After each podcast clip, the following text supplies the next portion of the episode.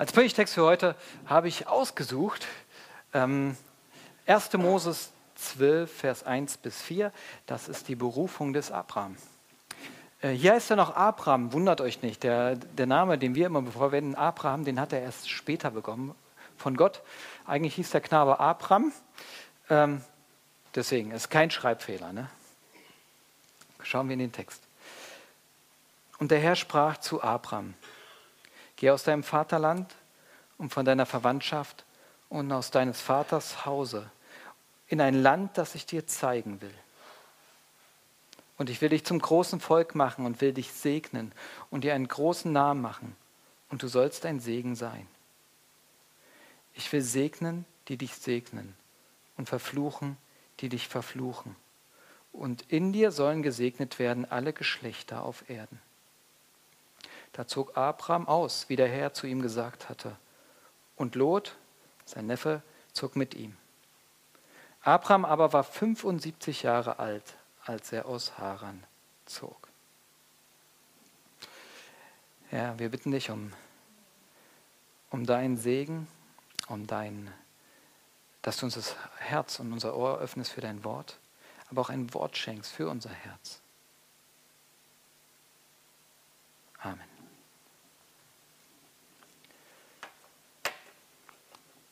Aufbruch. Aufbruch steht über diesem Sonntag und auch den nächsten Sonntagen. Aufbruch, es gibt kein Christsein, ohne in Bewegung zu sein. Das gibt es nicht. Christen sind immer Gesandte, sind die Leute, die in Bewegung sind. Weil Jesus selbst einer ist, der gesendet hat ganz prominenter Text am Ende seines Lebens, eine Stelle, eine Sendung, die er seinen Leuten ausspricht. Geht hin in alle Welt. Geht, geht, zieht los. Macht zu Jüngern alle Völker. Deswegen reden wir auch manchmal von Mission. Mission ist nichts anderes als gesendet sein. Äh, das sind die Gesandten. Wenn du von Gott berufen bist, dann bist du ein in Bewegung gesetzter. Und ähm, ich dachte, äh, ich erinnere euch da nochmal an dieses wunderschöne Prinzip, was wir auch in diesem Text finden. Ja. Frohe Weihnachten. Ich finde das cool mit der Krippe, aber wir haben ein bisschen wenig Platz, also lasst euch jetzt nicht irritieren. Von meiner Baustelle. Also, das ist jetzt kein Statement, die Krippe zuzubauen, das ist einfach Platzmangel. Dieser Text der erinnert uns daran, loszugehen. Und im Prinzip wollen wir uns da auch drei Punkte zu angucken.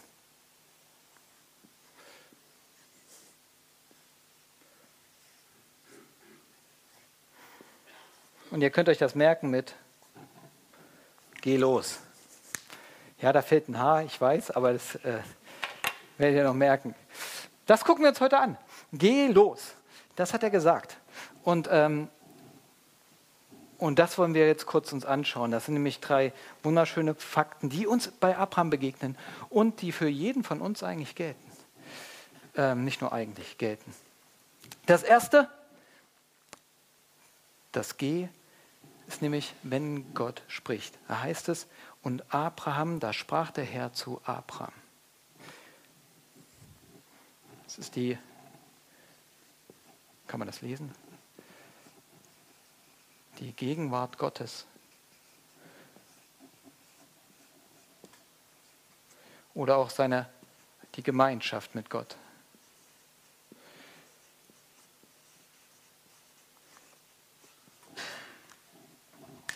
Klar, das hätte man auch als Präsentation bauen können, ich weiß. Aber wisst ihr, die Predigt ist so kurz, ich dachte, ich schreibe mal, mal zwischendurch, dann könnt ihr das meditieren und dann geht los. Abraham handelt hier im Auftrag Gottes. Das ist entscheidend. Es sind vielleicht auch Umstände, die zu ihm gesprochen haben. Aber im Prinzip ist es erst das Reden Gottes, die daraus eine Berufung gemacht hat. Manchmal redet Gott auch durch Umstände. Aber erst in der Gemeinschaft mit Gottes wird da eine Mission draus, eine Berufung, etwas, das was in unser Herz spricht. Es ist erst, wenn wir Gott begegnen im Gespräch, wenn wir dem lebendigen Herrn wirklich begegnen, dann, dann setzt er uns in Bewegung.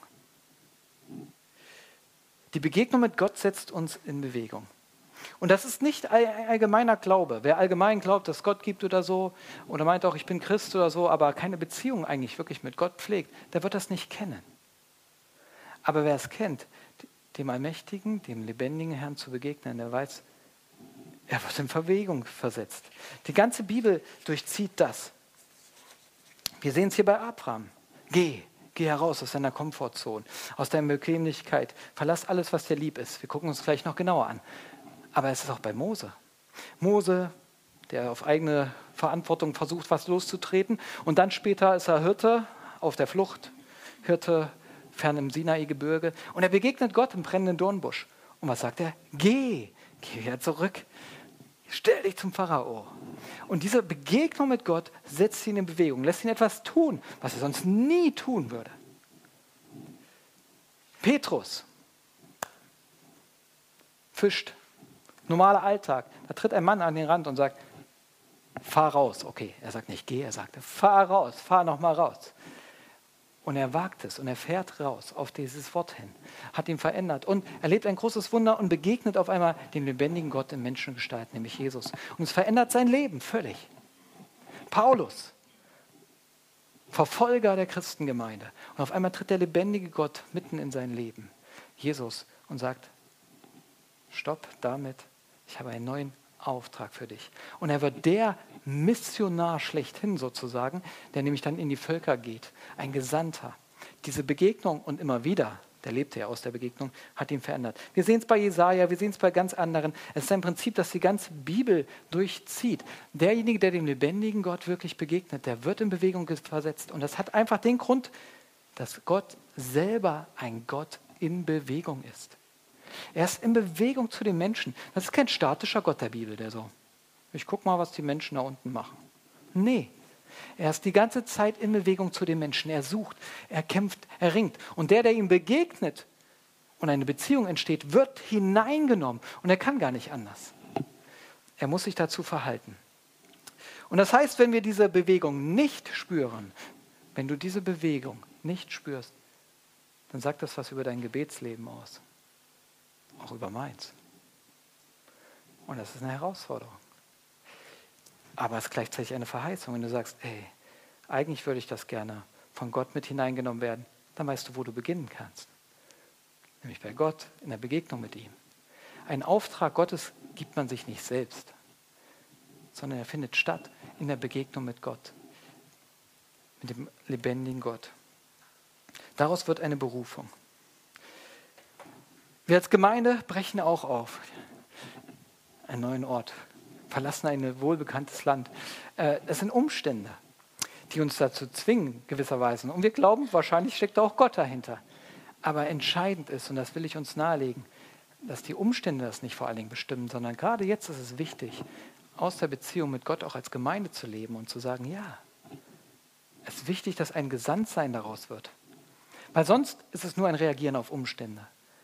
Aber jetzt gilt es zu hören, wo, was willst du damit? Was hast du damit vor? Zu welchem Menschen willst du uns senden? Was hast du eigentlich vor damit, mit diesem Schritt? Immer wieder in Kontakt zu bleiben, nah an ihm dran zu bleiben. Denn dann wird eine Berufung daraus. Dann bekommen wir den Auftrag von ihm. Und dann kommt auch das, was dann als zweiter und dritter Punkt kommt. Doch wenn wir selber nur auf Umstände reagieren, dann passiert das nicht. Aber das Erste, und das ist das Entscheidende, Gott ist ein Gott in Bewegung.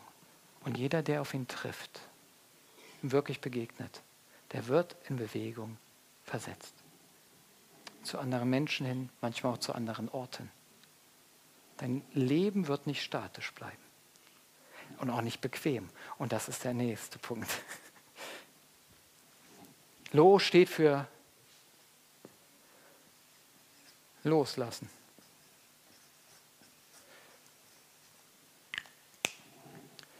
Ach, seht ihr, ich hatte, ich hatte ja doch noch was als Präsentation, ihr merkt schon. Gott spricht, versetzt es sich in Bewegung und der Herr sprach zu Abraham. Und es gilt loszulassen, um ein Segen werden zu können. Da heißt es, geh aus deinem Vaterland und von deiner Verwandtschaft und aus deines Vaters Hause in ein Land, das ich dir zeigen will. Und du sollst, du wirst ein Segen sein. Du wirst ein Segen sein, wenn du bereit bist, loszulassen. Geh heraus aus deinem Vaterland. Das Vaterland war das, was dir bekannt ist. Ihr müsst euch das mal vorstellen. Also für manche, die haben das auch erlebt, die sind schon aus ihrem Vaterland gegangen. Gehst du da heraus, dann gehst du an einen Ort, wo andere Sprache gesprochen wird, wo andere Kultur gelebt wird, was fremd ist. Und dann stellt euch vor, das war in einer Zeit, wo es kein Navi gab. Ja, und er gesagt hat, da und da musst du hinreisen. Er wusste ja sowieso nicht, wo es hingeht. Na, was soll er denn da eingeben? Aber ist egal. Aber auch er wusste andere Sprache.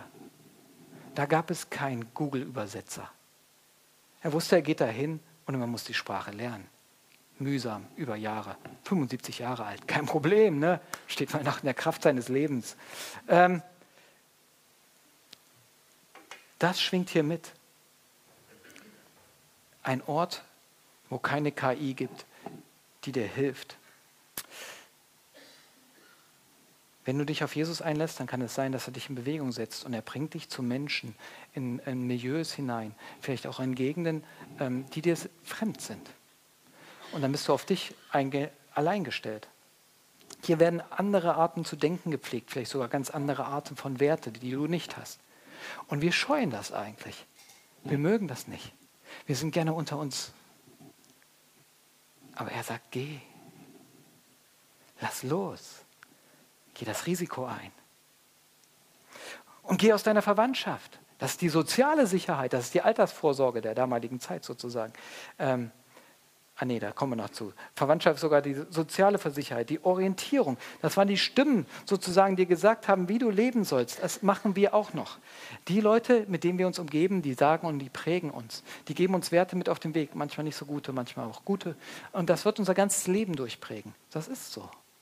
Wenn du sagst, geh da raus, dann heißt das, ich muss jetzt irgendwie eine eigene Stimme finden oder ich muss selber entscheiden, welchen Stimmen ich folge. Es gibt nicht mehr diese Stimmen des Umfelds, die mir sagen, was ich zu tun und zu lassen habe. Das Leben ist nicht normal. Wenn wir immer unser unseresgleichen sind, dann ist es klar, wie ich leben soll. Trittst du da raus, ist es nicht mehr klar. Und das ist herausfordernd, ihr Lieben. Und dann aus deinem Vaterhaus. Das ist das Sicherheitsnetz, die Kernfamilie. Das heißt Altersvorsorge. Das heißt, wenn du alt wirst, dann sind da deine Kinder und die versorgen dich. Ist bei Abraham sowieso schwer gewesen mit Kindern, aber ähm, hatte keine. Aber so war das. Es war die Altersvorsorge, die Absicherung für Kranke, Schwache und Alte. Und nebenbei, das Vaterhaus zu verlassen, war nicht nur die Sicherheit aufzugeben, sondern auch seinen Ruf. Denn man, der alte Vater, der lebt ja noch, der Terach und den hast du zu versorgen.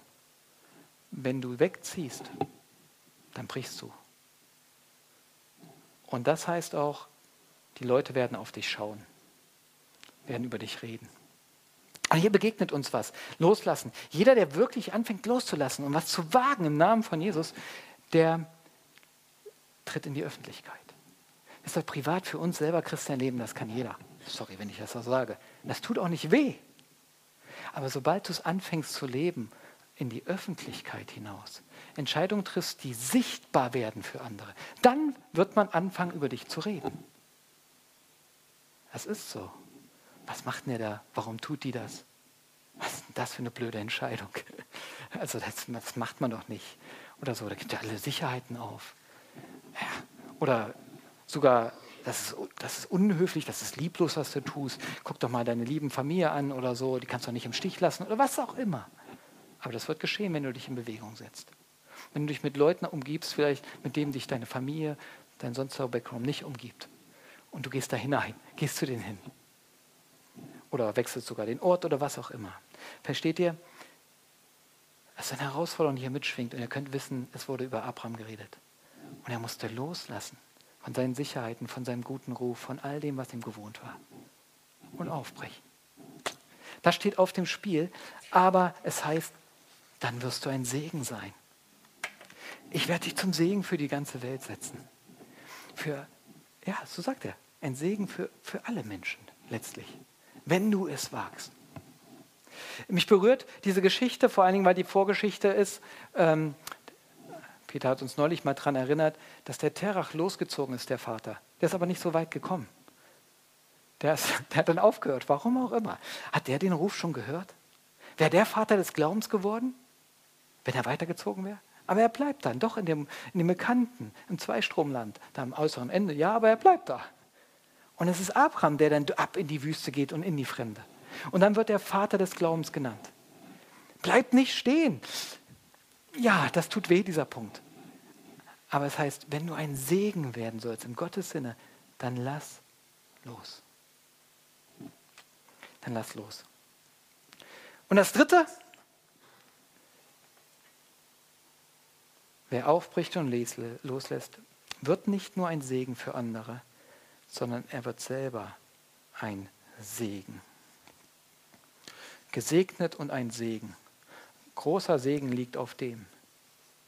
Ein Segen für andere und ja, Segen auch für dich.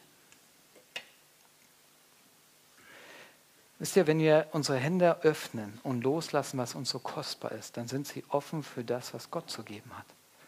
Wenn du die ganze Zeit an dem festhältst, was dir Sicherheit gibt, ja, dann kannst du nicht so gut empfangender sein. Empfangender wirst, wenn du loslässt. Und dann kann er dir Neues geben. Und das heißt auch segnen. Und es gibt ein paar Punkte, die ich euch erinnern möchte, wo ein großer Segen drin liegt für den, der sich auf dieses Abenteuer losgehen einlässt. Das Erste, was du, mit dem du gesegnet werden wirst, und das wirst du nirgendwo anders bekommen, ist Freude. Und zwar eine Freude, weil du jetzt eine Orientierung hast, die nicht dem besteht, was du dir sonst gegeben hast oder die Stimmen herum, die Kultur, wie du zu leben hast. Er wird deine Orientierung. Du bist nah an ihm und er gibt dir einen Auftrag. Und die wird Orientierung in deinem Alltag sein.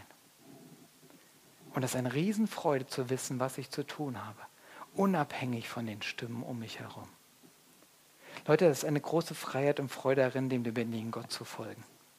Oh ja, das Getriebensein hört auf.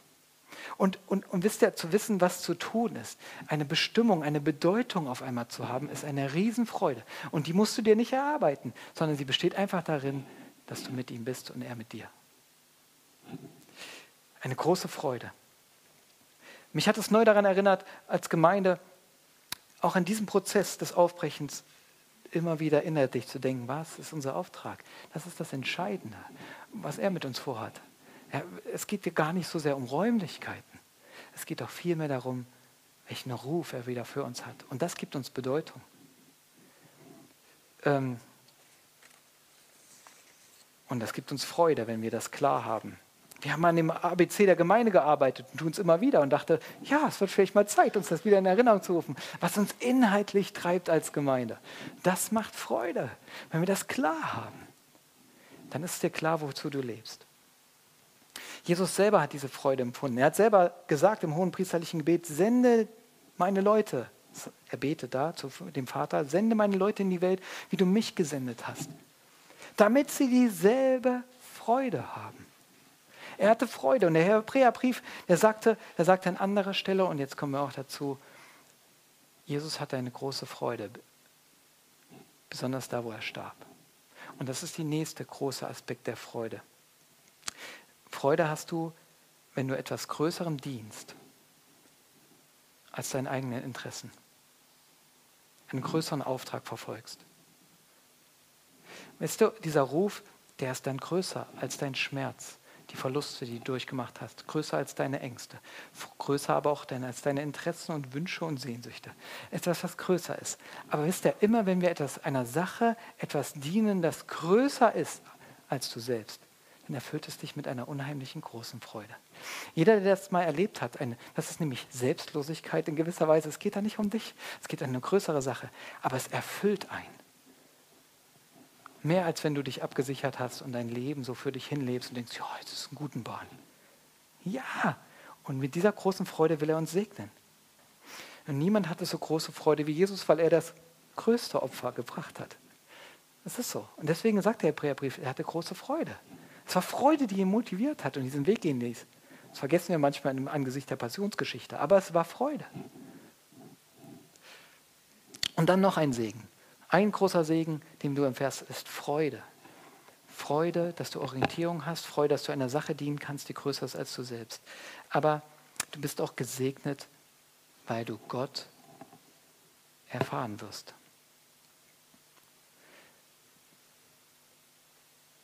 Wisst ihr, Wann hören wir so richtig klar von Jesus? Wir haben die Weihnachtsgeschichte, wir haben eine kurze Geschichte, von wo er zwölf Jahre alt war. Aber wann beginnt Gott anscheinend ganz klar über ihn zu sprechen? Wir wissen nicht genau. Wahrscheinlich hat er vorher mit seinem Vater schon in Kontakt gestanden. Aber als er in die Öffentlichkeit tritt, als er seinen Weg beginnt, die Taufe, da heißt auf einmal, das ist mein geliebter Sohn. An dem habe ich Freude. Er wird davor auch Beziehungen gehabt haben, aber wisst ihr, was uns das sagt? Immer dann, wenn du in die Öffentlichkeit trittst, wenn du Gesandtschaft lebst, wenn du mutig diesem Ruf folgst, dann wirst du Freude daran haben, Beziehung mit Gott zu haben. Du wirst ganz anders in einer lebendigen Beziehung mit ihm stehen als vorher. Weil vorher brauchst du ihn noch nicht. Und dann brauchst du ihn. Aber du wirst ihn noch erfahren. Du wirst geleitet und gelenkt werden. Du erfährst Gott am meisten, wenn du ihm mit ihm unterwegs bist. Und das ist eine große Freude. Und es entgeht dir, wenn du, wenn du gar nicht hörst, wenn du auch nicht bereit bist loszulassen. Aber wenn du es tust, dann hast du eine große Freude an der Beziehung mit Gott. Dann gibt Gott dir dein Versprechen, nämlich ich komme in dein Leben, ich werde dich führen. Warum sollten wir das tun?